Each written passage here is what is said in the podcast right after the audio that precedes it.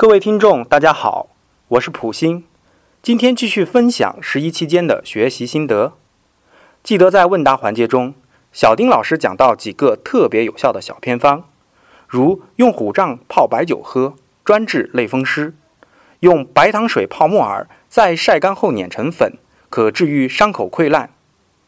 如是烫伤或创伤，可贴上土豆片，就不会留伤疤。